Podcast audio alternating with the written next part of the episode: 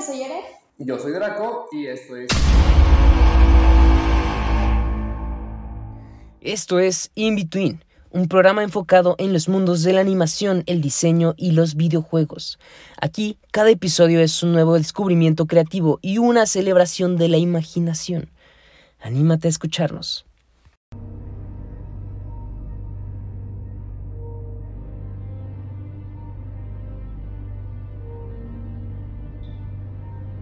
Hola, yo soy Ere. Y yo soy Draco y esto es... In Between. Y el día de hoy estamos celebrando nuestro programa número 50. Muchas, muchas gracias por acompañarnos, por hacer que esto se pueda hacer. Por eso venimos del gala el día de hoy. Nada, la verdad yo me colé de un este, examen, venía así. Pero sí estamos celebrando los 50 años, entonces, los 50 años, no, los 50 programas. Entonces lo hacemos con un tema que es, pues, muy importante porque Ere, el 3D se va a morir. O sí, vamos a hablar un poquito de ello. Pero no se preocupen, porque como siempre y como en toda este, mala historia o película, acabará reviviendo. Pero vamos a ver cómo. Y reviviendo, sigue vivo, está escondido. O sea, Sí, vamos a hablar de esta técnica nueva, porque no es nueva, no es Spider-Man. Es una técnica que es la mezcla del 2D y el 3D, que se ha ido aplicando de formas distintas, que de repente tuvo un despunte que dicen, es que es el futuro de la animación. ¿Y va a haber más? El futuro es el pasado, o sea, esa es la gran verdad y sabemos que todo se va reciclando y en este eh, reciclar solamente nuevas tecnologías que te dan más facilidades, que te dan experiencias que antes eh, ya habías vivido pero de una manera distinta. Recordemos que la animación como tal, no es curso de historia, pero no es para recordarlo, inicia con estos dibujos secuenciados muy sencillos, dibujas algo, después otra cosa, los pasas y listo. Esa es la animación 2D, lo más tradicional que podemos este, pensar. De ahí muchos años después y con muchos cambios y cámaras multiplano y Disney y todo lo que quieran, llega eh, la incursión en el 3D. Un 3D de las computadoras viejitas, esas color crema grandísimas que tu celular hoy en día tiene más potencia sin broma que esas computadoras que empezaban a ayudarnos para perfilar escenarios 3D, como ¿qué sería? Pues más como veíamos más polígonos, tenemos el video este que tal vez no es famoso para todo el mundo, pero dentro de la industria el de una mano, como girando y una manita. El inicio del nacimiento de la animación 3D fue de una mano. Entonces teníamos esta animación con polígonos, dura, fuerte, que de repente tuvo su impulso con Toy Story, la primera, ¿no? Que, que sí, que sabemos que todos los niños eran Andy, pero aún así con todos estos errores la gente lo vio como algo novedoso, como algo que dijo, "Pues ya no quiero ver 2D, ¿no? Quiero- está, quiero ver la de realidad esto". ahí. Algo interesante es que antes de Toy Story ya eh, tuvimos muchos guiños al 3D, hablábamos de otras películas, series, a mí me gusta mucho El Invasor Sim y Futurama, donde ya eh, el 3D como tal no aparecía, pero se usaba para hacer este, movimientos, entonces la nave Futurama se movía, se dibujaba sobre ello y era un movimiento muy puro, muy real. Tanto que desde ahí, desde que nació, el 3D empezó a morir porque la gente decía algo como que no acaba de cuadrar bien. Se ve demasiado perfecto eso. Yo estoy acostumbrado a una animación donde no deben ser perfectas las cosas. Y no por no buscar la perfección, sino que parte de esa alma que tiene la animación es que no debe ser tan perfecta. Y ya llegamos sí, a Toy Story que nos presenta un muy buen avance, pero en los juguetes. Los humanos estaban medio... Daban miedo. Pero de hecho sí, justo, no en Toy Story. Antes de eso también estaba lo que es Sinbad, el planeta del tesoro. Y es cierto, el, el 3D empezó no gustándole a la gente. Porque era como de, "Mm, me gusta ese estilo porque se están yendo a algo que se ve que lo es una computadora, ¿no? Y que entre animadores sabemos que no lo hace la computadora toda la chambita. Eso no es cierto, tú también trabajas mucho. Pero este, la gente decía como de, "Mm, como que no me gusta eso, ¿por qué lo están arruinando de esta forma la animación?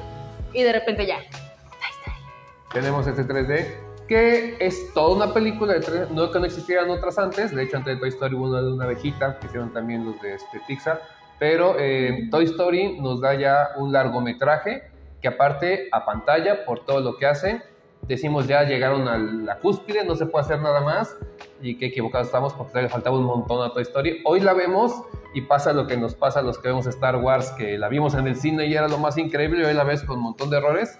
Igual pasa con Toy Story. Texturas, iluminación, eh, cámara, eh, rigging mismo, movimientos. Ya ves que ahí le faltó mucho comparado con lo que está eh, como blockbuster hoy en cine, ¿no? Pero era en estos principios y es cuando el 3 dijo, aquí estoy, voy a poner todo lo que tengo de ahí. ¿Qué otra cosa podríamos poner del 3D? Pues fueron avanzando tal cual, sino más el hiperrealismo. Tuvimos este caos con Klaus y Toy Story justamente, donde premiaron a Toy Story 4 y hablaron del render, ¿no? Que "Ah, es que tenía pelucita y no vieron, que no sé es como de, sí, eso no es animación, eso no es innovador, eso no está Sí. chido. Todos estábamos de acuerdo que Klaus era la perfecta ganadora, aún no estamos de acuerdo. ¿Y qué pasa? Aquí también ya empezamos a ver más, bueno, donde la gente ya acepta esta unión que le dicen técnica mixta o 2.5D, donde está el 3D y encima un 2D. O sea, la animación, los movimientos, los personajes eran un 3D, pero le ponían una, pues un shader que en sí que es como un filtro que le hace ver ya 2D. No es que te quite chamba, es demasiada chamba además, pero para lograr esa estética ellos le pusieron más trabajo, es eso, meterle todavía más corazón, porque no es mentira que, que es más fácil, ¿no? No, no es cierto, no. es duplicar la chamba para llegar a ese, a ese estilo que ahorita está dominando las masas, ¿no? Y es que es eso, si le metes corazón a algo, Sí, eso lo, lo va a levantar. Hay que hacerle una aclaración que también es, es importante mencionar más aclaración. Ya habíamos llegado a un punto en el que, por ejemplo, los dinosaurios de Jurassic Park ya los comprabas por completo. O sea, ya lo veías como si de veras estuviera ahí el personaje, a pesar de que era 3D.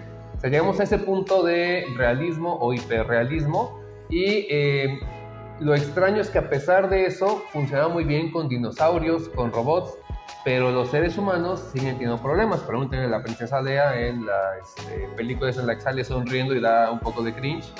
Que no era necesario, ¿verdad? Pero bueno, era un poquito de seducimiento. Y tenemos esto, la guerra con tecnologías, y con que nuestro ojo todavía se da cuenta que hay cosas que por muy hiperreales que se vean, todavía no acaban de convencernos al 100%. Pasó también en la pintura, les digo, es cíclico esto, pero al llegar al hiperrealismo en la pintura, finalmente pudimos dar el siguiente gran paso, empezar a experimentar cosas más locas. Si ya en la pintura consigues era como una foto, entonces ¿qué es lo que sigue? Pues empezar a experimentar con colores, con formas expresionistas, con impresionistas también, con todo esto que te ayude a ir un poco más allá, que es el por qué llegamos hoy a Gato con Botas, a Spider-Man, a Tortugas Ninja, etcétera ya combinar estas este, eh, técnicas de 3D y 2D, pero es el 3D puro, ya es un 3D con esos mismos conceptos que se manejaban antes en el 2D, deformar algo para que se vea una mano muy grande, que tengas un este, punto de vista más este, alargado, etcétera, es lo que hoy estamos viendo en estas películas y que llaman tanto la atención. Sí, por supuesto, o sea, justo como dices, cuando ya nos acostumbramos a ver algo, ya lo empezamos a ver como de si todos son supers, ¿quién realmente lo es? Cuando sale algo que realmente está rompiendo los estigmas, donde estás viendo como algo nuevo a, a tus ojos, o sea, es como de, wow, ya viste esto, wow, está increíble, sí, repliquémoslo. Y lo que está muy chido es que no simplemente es como que agarraron el estilo cómic de Spider-Man, ¿Sí, no? sino que cada quien tiene su estilo, o sea, el gato con botas como cuento, Nimona es un poco más cartoony de cierta forma, Spider-Man es muy diferente, Arcane es pintura preciosa ahí, entonces, animado.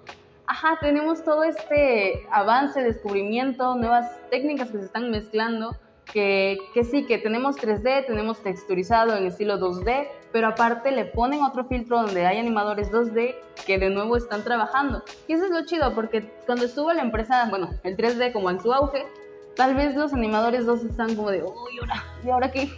Pero Sí. ahora que sigue esto, regresan esos animadores 2D, porque en las producciones 3D, por supuesto que hay animadores 2D, para empezar a trabajar sobre el filtro que casi va a ser el final. Entonces, pues eso está increíble. Es muy bueno, aparte, creo que el momento que estamos viendo es excelente porque es cuando se tomó lo mejor del 2D para el 3D y lo mejor del 3D para el 2D. Es decir, no convivían por separado como agua y aceite, tampoco se peleaban entre ellos, lograron tener esta unión que hacía falta. O sea, antes, como dije, estaba este problema de me gustaba cómo se veía, pero al pasarlo a 3D, eh, la gente lo odia. Pregúntale a Berserker y su esta adaptación al 3D. O eh, tengo un excelente 2D con un 3D que no me acaba de convencer, como fue Sinbad con el Kraken cuando los ataca, o sea, totalmente fuera de, de la película. Pero ahora que se pueden integrar también, como hicieron Tortugas Ninja, Gato con Botas, Spider-Man y otros tantos, Klaus es este, uno también este, fabuloso. Entonces ya tenemos lo mejor de cada mundo integrado y ahora sí, con eso, ¿qué podemos hacer? Y la respuesta es, no hay límites, o sea, se puede hacer lo que queramos.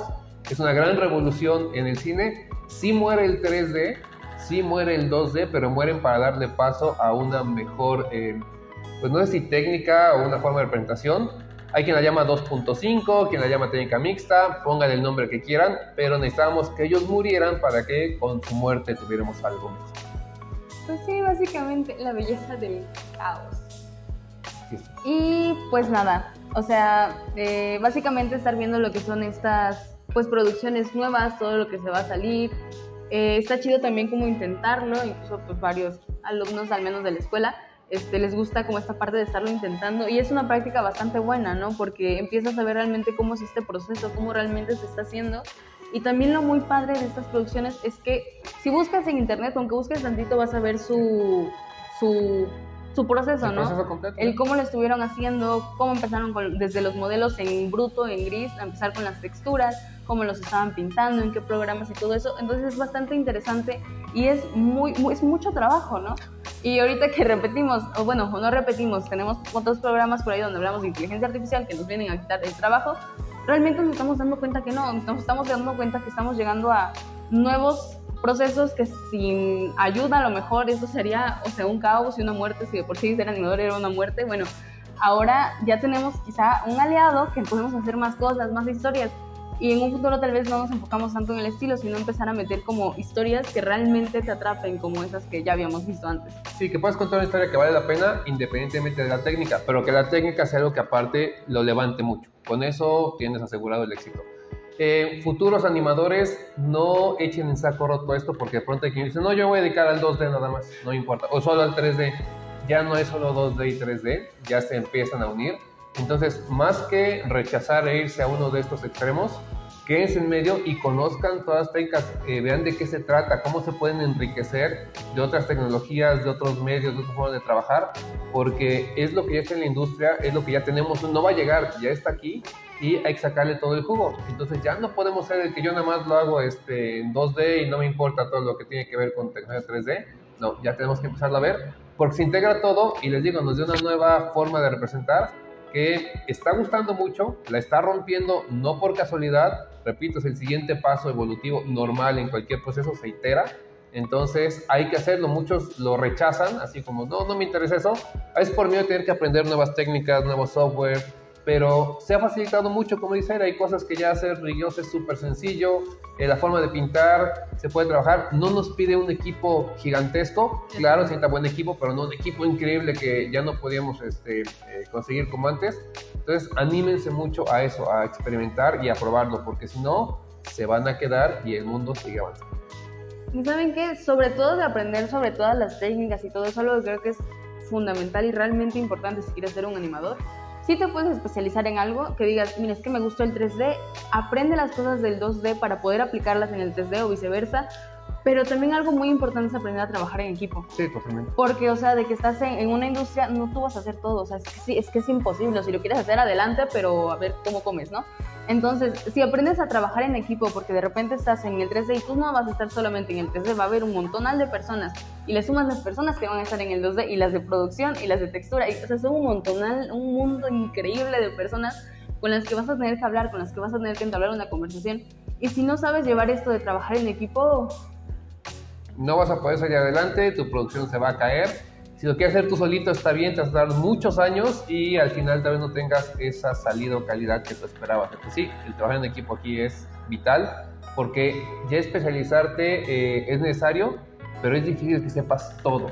¿sí? A menos que te lleves muchos, muchos años estudiando y aún así no lo vale. Es mejor trabajar en equipo, aprendes más rápido que si lo quieres hacer tú solito. Pues nada. Pues con esto terminamos en este nuestro eh, programa número 50. También el último de este semestre, de esta temporada. Regresamos renovados para la siguiente temporada. Habrá algunos otros este, programas, algunos este, eh, stand-bys y noticias y todo lo que tenemos para poder compartir con ustedes. Noticias importantes, cosas buenas para la siguiente temporada que están ahí planeando. Pero mientras tanto, muchísimas gracias por acompañarnos durante todo este tiempo.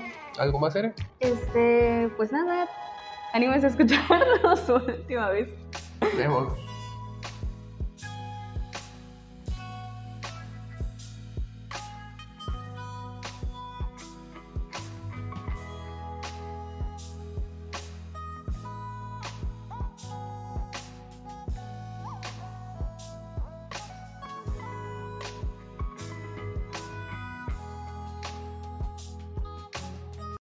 Agradecemos a la Universidad Gestal de Diseño por las facilidades prestadas para la realización de este podcast, así como al coordinador académico Ignacio Colosía Velázquez por su valioso apoyo al proyecto.